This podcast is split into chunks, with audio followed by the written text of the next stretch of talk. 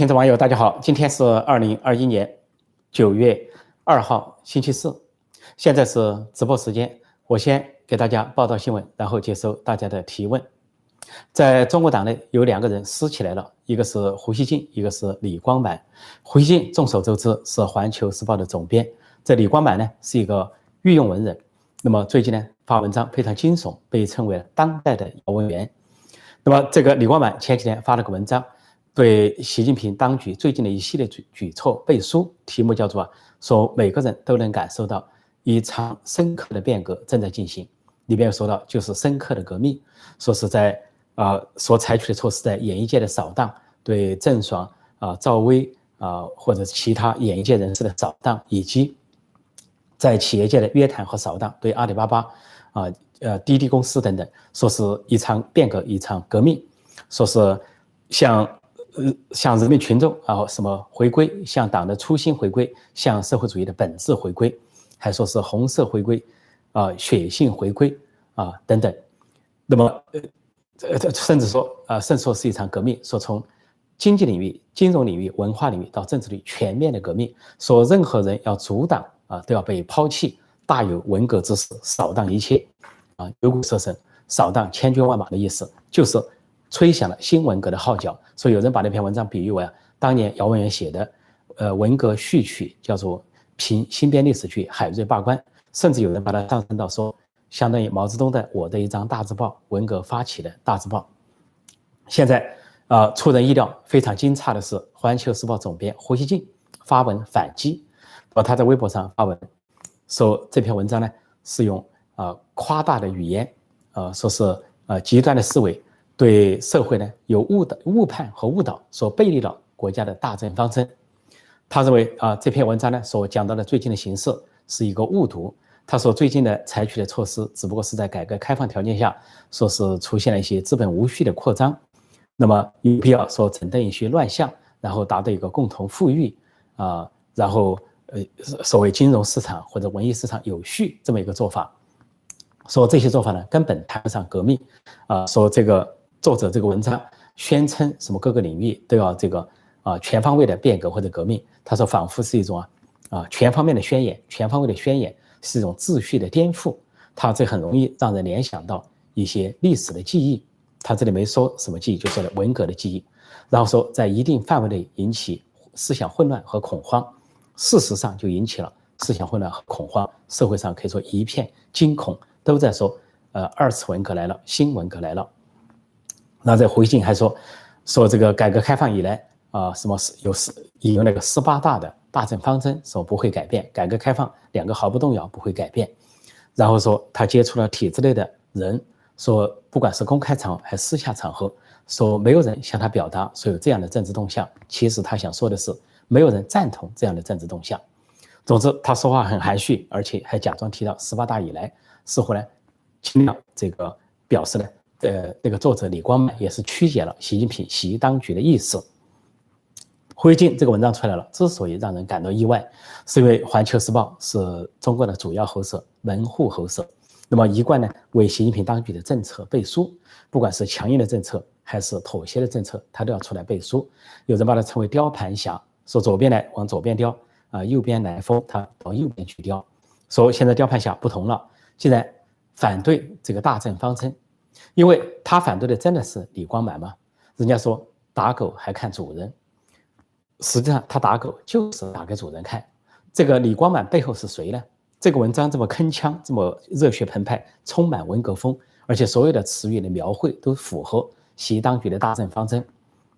如果说李光满背后是中宣部长黄坤明，我想黄坤明还没这么大胆子敢做这个决定，因为所有的党媒党报全部转载了，随便一数都是八大家。什么啊？人民网啊，什么中新网啊，啊，什么央视网啊，中国军网啊，啊，还有甚至包括环球网啊等等，全部转载，全部转载。中共的主要媒体全部都转载，转载李光满的文章，就是说中共高层在背书。说黄坤明敢做这样的决定吗？他不敢做这样的决定。那么黄坤明上面是谁呢？政治局常委王沪宁，他敢不敢做这样的决定？所有的党媒党报头版头条转载这篇文章，他也不敢。因为他虽然是极左啊，虽然是主张这一套，但是他是夹着尾巴做人、胆小怕事的一个人，脸色苍白、胆小怕事的一个啊上海的小瘪三。那只能做敢做主的，就是习近平总书记习近平拍板发，就跟当年毛泽东这个跟江青、姚文元策划好了，策划好了搞一篇文章，新编历史剧《海瑞八关》，然后先是上海文汇报刊登，然后呢就到了北京人民日报刊登，然后是去到处刊登，就吹响了文化大革命的序曲。习近平的手法一样，只有习近平敢拍这个板，让所有的八大媒体都刊登。大肆的刊登，大肆的宣扬对李光满的文章，大肆宣扬。所以呢，胡锡进这次居然可以出来跟这个文章唱反调，他打的不是李光满，打的也不是黄坤明，呃，打的也不是胡锡进，要那个王沪宁，他打的就是习近平，反击的就是习近平，挑战的就是习近平。但有人说他吃了豹子胆了，好大的胆子。其实他的话中有话已经泄露了。他说他在体制内，不管公开的场合、私下的场合。他人们都不认为有这样的政治动向，也就是说，党内或者党内高层都不会赞同这样的动向，都知道是新文革动向。那么实际上，胡锡进背后有人，那就是党内其他派系，比如说团派、反西阵营或者政治老人。很显然，他是受人所托，明知道这个是习近平拍板搞的事情，他就是来写对抗文章，因为他很清楚，北大会习近平受托，连任受阻。所以习习近平在北大会之后才会这么一番瞎折腾，啊，在扫荡演艺界，扫荡企业界，啊，扫荡这个农业，收回承包责任制，中小学搞习思想，试图呢搞一个新文革的方式，啊，趁浑水摸鱼。所以胡锡进看到了这点，他这一套呢在党内受到了反对。那么接下来六中全会，还有明年还有一系列的会议，习近平未必能够得逞。所以胡锡进呢敢出来说这番话。就是代表了党内其他派系来说这话，因为如果背后没有人，没有其他派系的支撑，没有强有力人物的支撑，胡锡进断不敢发这样的文章，断不敢说这样的话。他发这样的文章，说这样的话，那很容易被找一个理由啊拉下马，甚至找个经济理由投入秦城大牢。说老胡是豁出去了，豁出去了之后，呃，有一个左派的网站叫乌有之乡，对他是大肆的谩骂。这个乌有之乡是左派网站。啊，宣称是毛泽东思想的旗帜。习近平上任以来，关了右边的自由派的所有的网站，啊，什么，呃，炎黄春秋啊，呃，还有，呃，这个选举与改革啊，等等，全部都关了。但是左派网站没关，乌有之乡就是一个毛左网站，没有关，网开一面，让他发文。乌有之乡就发了一篇文章，猛批胡锡进，叫做什么呢？说图穷匕首现，说。连黄只能算是黄四郎的恶犬。黄四郎是这个一个电影啊，让子弹飞，让子弹大概让子弹再飞一阵吧，让子弹飞。这个姜文啊执导的电影，这里面有个叫黄四郎的角色要复辟啊，旧势力要复辟，说他连黄四郎都不算，他算一个黄四郎的恶犬啊。黄四郎就暗示了一些复辟的势力，而胡锡进是恶犬，就暗示啊胡锡进背后有人，背后就是黄四郎，而黄四郎就是说复复辟复辟势力。比如地主、富农、资产阶级、资本家要复辟，那在中共高层，毛泽东有个定义叫中共党内走资本主义道路的当权派，就是两个司令部：无产阶级司令部、资产资产阶级司令部的斗争。所以呢，呼之欲出，然后这个对他一顿痛骂了之后啊，用尽了所有的词语，说他是一个呃什么呃反动的文皮庸人等等。然后说胡锡进发了这个文章，图穷匕首现，说对左派看来他是反动立场大暴露。对中间派看来，他是逼宫，正在逼宫，逼宫谁？就逼宫习近平，没说名字。说在右派看的说，哦，原来老胡是我们自己人，就说工资自由分子看的说，哦，老胡是我们自己人，原来是站在我们这边的，这是乌有之乡的文章。那么就可以看到，乌有之乡跟环球时报，胡锡进跟李光满互撕，反映的是中国党内呀路线斗争，以及路线斗争之后的权力斗争，激烈的权力斗争。说任何人都不能否定，在北戴河会议之后，中共充满了斗争。那么习近平在赌什么呢？他在赌什么？他在赌，唯一的就是跟毛泽东一样，为了权力，一切为了权力，不管多么大、冠冕堂皇的口号、借口，他就在赌。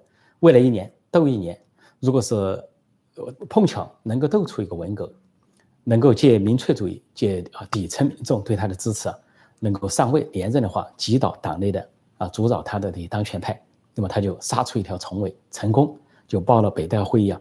啊，败兵败之仇啊之恨，但是如果他不能成功，他就相当于把中国搞得一团大乱。按毛泽东的说法，形势天下大乱，形势大好。对谁形势大好？对毛泽东本人形势大好，哪怕千百万人头落地，哪怕红卫兵互相杀死，他认为形势大好。习近平也这样认为，哪怕经济崩溃，哪怕经济衰退，哪怕是中美开战，对他来说形势一派大好，对他个人的权利形势一派大好。就算他不能连任，他要留个烂摊子给下一任，因为他现在所作所为都对经济的瓦解和打击。比如说现在，演艺界、企业界一日数金啊，一天来一个通知。什么网信办，什么监管当局啊，什么公安啊，什么这些中国的高检高法都来了，一会儿是通知要约十一家，说是呃这个打车公司约谈，啊什么滴滴出行呐，啊什么草草出行呐，啊等等约谈约谈干什么呢？要他们遵守规范，其实就他们出血，实际上就是进一步国有化的啊标志。而这些所谓啊滴滴出行这些公司啊大企业，经过这一番。恐吓之后啊，已经退出了金融行业，啊，免得说在金融行业里边呼风唤雨，制造乱象。另外，各大企业又好搞工会，工会本来就是共产党领导的，搞工会就是为了跟资本家做斗争。然后呢，又让这个阿里巴巴、腾讯出血，啊，出血是干什么呢？说是交出一千亿要共同富裕，实际上就是收归党有，收归国有，啊，老百姓一分都得不到，就是习政权所有。然后在演艺界又制定什么道德规范？演艺界道德规范由谁来制定？难道你们是上帝吗？你们是耶稣吗？中南海这伙人，习近平、习近平这伙人，你们是道德裁判吗？你们自己的道德过不过关？谁给你们制的道德规范？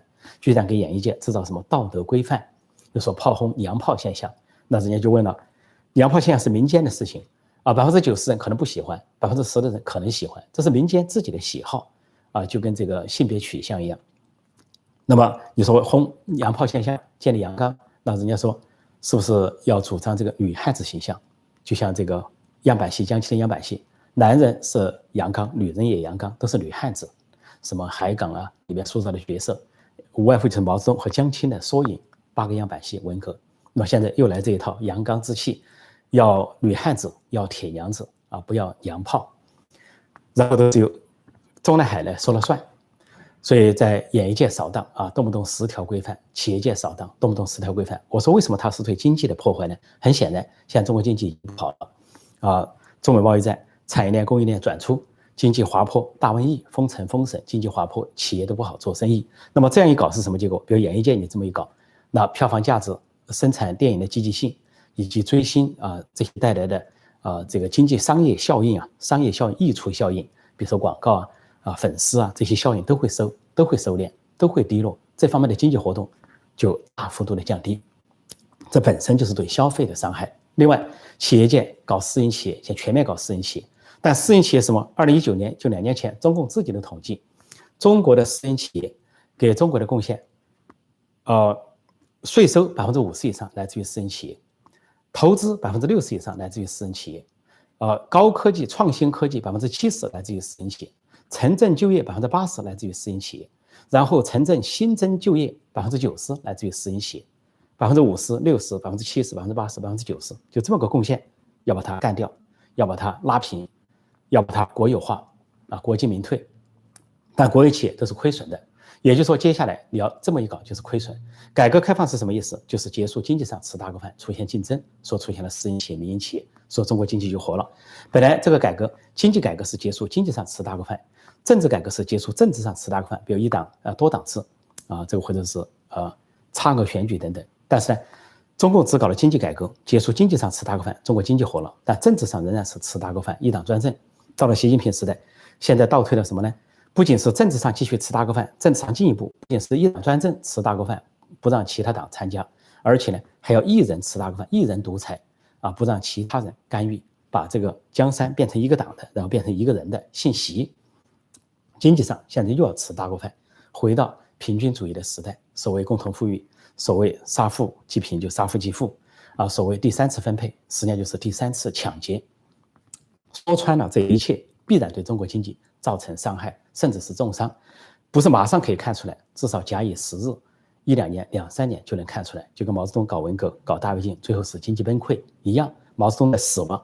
大家都说毛泽东对中国最大的贡献就是他的死亡。死亡之后，老百姓才吃得饱饭，因为土地可以承包了，外资可以引进了，国门可以打开了，中国人吃吃得温饱了。现在习近平又想搞一套啊，平均主义啊，回归文革社会主义的初心。所以总的来说，这一套啊都是在削弱。等到明年习近平连任也好，不连任也好，啊，连任他就是趁乱夺权，不连任那就是一个烂摊子撂给下一任。人就自私到这个程度，毛泽东自私到那个程度，不顾国计民生瞎折腾；习近平也自私到这个程度，不顾国计民生瞎折腾。六中全会推迟，刚六中全会刚提出来的时候，我就说推迟，跟以前相比是激烈斗争的产物。以前的是十月份举行，现在十一月举行。果然，中国的官媒证实了这一点。中国的官媒，呃，在我说出他推迟的几天之后，证实来说，九六年以来。的六中全会最迟的一次是今年，就二十五年来最迟的一次，推到十一月，所以以前都是十月，甚至有九月的。那么意思是什么呢？意思就是有激烈的路线斗争。我现在习媒体啊，习家军在炒作所谓的第三份历史决议，似乎要把习近平跟毛泽东、邓小平相提并论，但是党内受到很大的抵触，因此这个会一再推迟，而且说六中全会呢会宣布明年的二十大召开的时间，那各派斗争更为激烈了。说这次斗争的一个表现就是胡锡进斗胆出来，表面上反击李光满，实际上就是反击习近平，就是挑战习近平。胡锡进的潜台词很清楚了：东风吹，战鼓擂，如今还有谁怕谁？胡锡进背后有人，有其他派系，所以他敢站出来说中共高层分庭抗礼，已经看得很清楚，习阵营反习阵营，而且已经再一次证明习近平在北戴河遭遇重挫，因此呢。病急乱投医，开始乱搞了，在各行各业乱搞了，每天都会发一些通令出来乱搞。所以说，大家要听到任何东西都不要感到奇怪或者惊讶。但是，但就他完全没市场也有。你比如说打击九九六，有人就说好啊，不要剥削工人，不要九天工作制，呃九到九六天工作制。但是九九六是谁搞的？是共产党自己违背世界贸易组织的协定搞的。他二零啊零一年被美国介绍进入世界贸易组织带领啊，就要遵守五天工作制。那么中共自己不遵守，放任企业不遵守，导致的结果现在加到企业头上，说人家阿里巴巴不遵守，因为马云说过九九六是我们的福报，意思说我们的企业能搞九九六，员工也能收入更多，企业发展更快。现在不搞了，有人认为是很好，但是有人收入也低了。然后还有一条说不让孩子玩游戏了，或者规定每周只玩三小时。那有的家长说好，说习近平利用这种心态，少数的事情要被民间说好，大多数的事情回到文革，这叫。趁浑水摸鱼，趁乱夺权，说事实上责任都在上层。好，我就暂时讲到这里。现在回答大家的提问，在线互动，在线问答。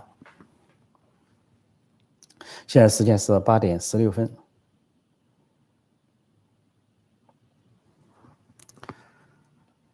感谢各位光临。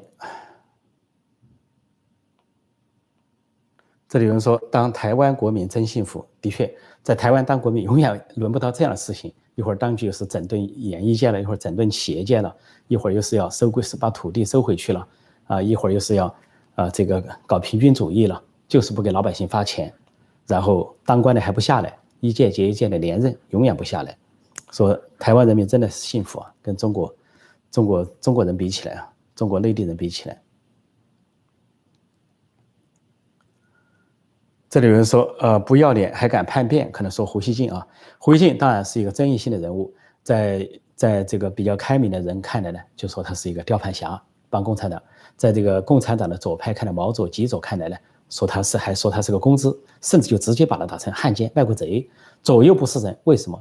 因为在中共体制内，你就左右不是人。说胡锡进也在走钢丝，但这个走钢丝的背后绝不是他个人的行为，一定是背后的集体行为。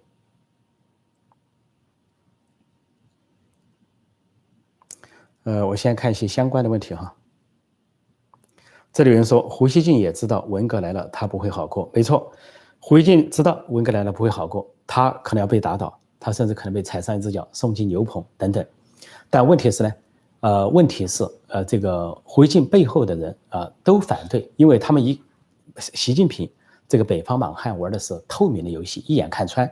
我说毛泽东当年玩文革，人家看不穿还上当。直到后来才知道他的目的是要打倒谁，但是习近平一玩，人家就看出来了他干什么，就想博连任，拼死的博连任，想冲破党内的阻力，冲破政治老人的阻力，想博连任，所以人家也就看出来了，所以呢，才有这有了这么一个公开的反击，呃，所以呢，像他在讲政治，但是李克强开国务院会议啊，只字不提政治，提的都是市场化，继续坚持市场主体，继续提啊扶持中小企业啊市场行为，而且继续提啊给这个学生啊贷款扶助，根本不提什么习思想，这里可以看出高层的路线斗争。但，这个李光满也不见得就有好果子吃。姚文元最后什么结果，大家都看见了。康生、张春桥这什么结果？所以这个文革的时候啊，这个姚文元写了那个呃评海瑞罢官，那个吴晗写的剧本，海瑞罢官六零年写的。姚文元的评海瑞罢官，说吴晗这个知识分子啊是在给彭德怀翻案，是在受刘少奇所使。没错，吴晗的背后是刘少奇，是邓小平他们这些人。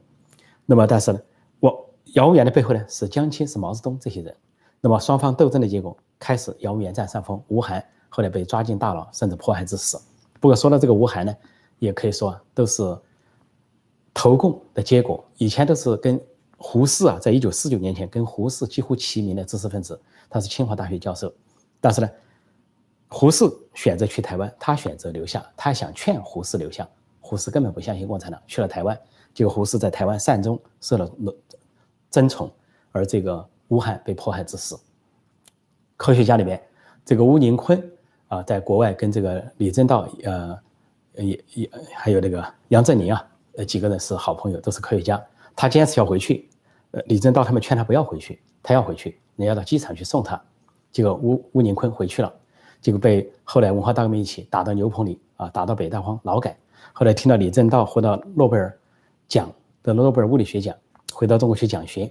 这个吴宁坤呢，拎着一个塑料袋，穿着一身皱巴巴的衣服，到宾馆去见李政道，唉声叹气，最后写了一个回忆录，叫《一滴泪》，后悔的结果。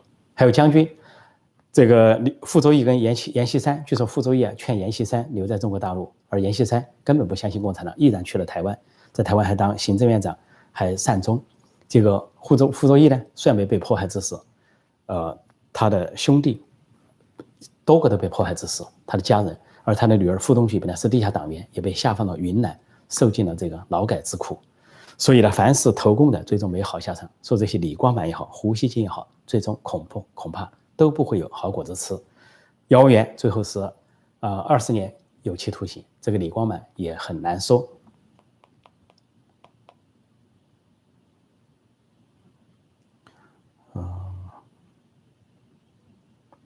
有人说旧文革是让你在社会上消失，新文革是让你在网络上消失。没错，这个总结也很不错。是首先在网络上消失，那也可能接下来就是，呃，除了形象消失，那就是肉体的消失。所以啊，不知道背后有什么黑手在起作用。砸烂公检法啊，踢开单位老革命都来了啊，没有任何的程序。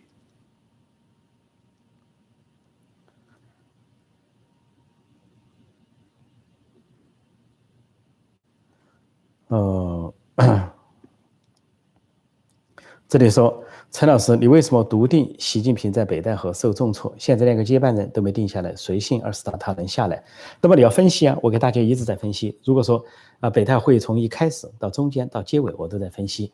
啊，结尾之后我都在分析。那么出现的现象完全验证了我的分析。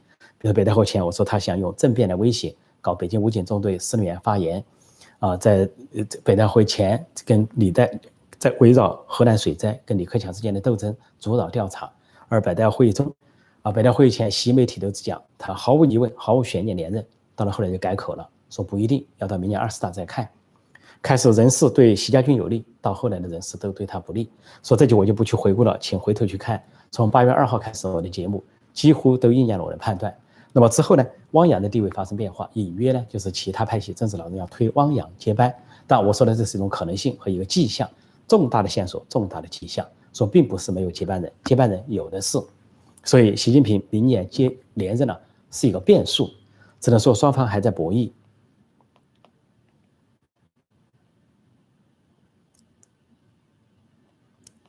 这人说啥民族主义者都是玩弄概念争夺权力的流氓而已，没错，毛泽东玩尽了所有的概念，无产阶级专政，什么反修防修啊，又是什么呃要把这个革命进行到底。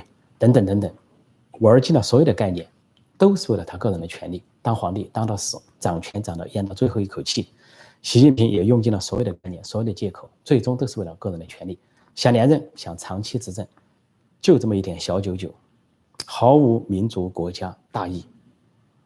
讲民族主义根本就没有民主，说很多人在下面呢是被他忽悠的乱乱癫狂，特别是小粉红、老粉红。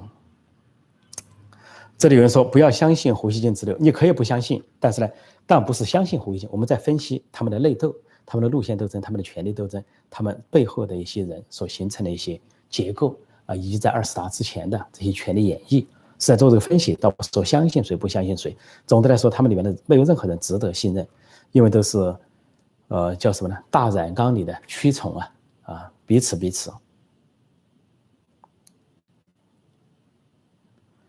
所以说，胡的后台是谁？我刚才做了分析啊，回头去看一下我前面的分析，可能这位朋友是后来的。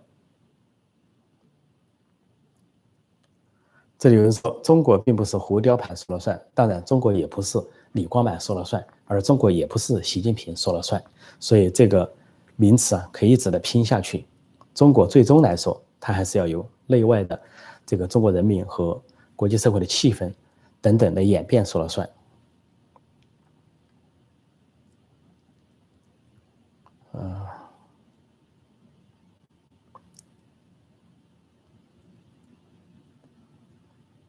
西安地铁事件愈演愈烈，是习家军要对赵动手了吗？就说对赵乐际的意思吗？或者赵乐际的地盘？呃，这个倒看不出来，这个倒看不出来，呃，没有看出这一点。这有人说够公开的撕破脸了，的确是撕破脸。乌有之乡昆仑侧就是李光满所在，对，李光满是一个六十二岁的退休的一个御用文人，他呢经常就在乌有之乡发表了一些啊啊。各种各样的极左、毛左文章，说这次这个乌有之乡发文反击胡锡进，胡锡进的时候啊，呃，他们党内啊内部的厮杀、内部的对撕，发文的时候就说是什么呢？说胡锡进呢是叶公好龙，现在龙来了，说真龙来了，他害怕了，说什么害怕呢？说龙就是人民群众，这是毛泽东的语言，动不动就把要把谁淹没在人民群众的汪洋大海之中，打着人民群众的旗号前进，然后让民人民群众去挑起群众斗群众，互相厮杀。杀得尸横遍野，血流成渠，让毛泽东在中南海纵情声色犬马，纵情淫欲，享受一直享受到死。所以今天这些极左派、毛左派，从这个习近平、王沪宁这条线下来，无外乎也就是这个目的，这个路数，一个套路。